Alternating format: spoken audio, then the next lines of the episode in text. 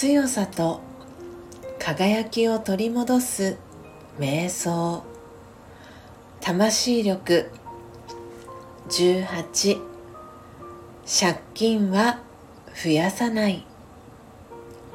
人があなたに対して突然思ってもみない怒りをぶつけてきた時あなたはどうしますか？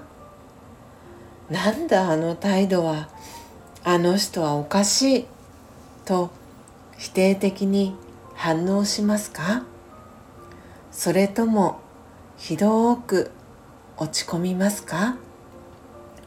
その両方がカルマ銀行の借金になります。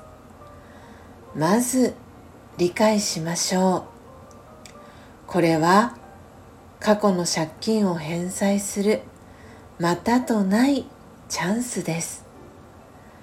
借金は増やさない。そう心でつぶやきましょう。私には寛容の力がある。と考えてみます。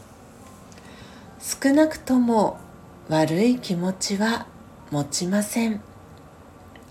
それだけで返済ができるのです。穏やかに対応し相手の怒りが収まれば貯金になります。カルマ銀行の私の口座の残高は私に責任があります。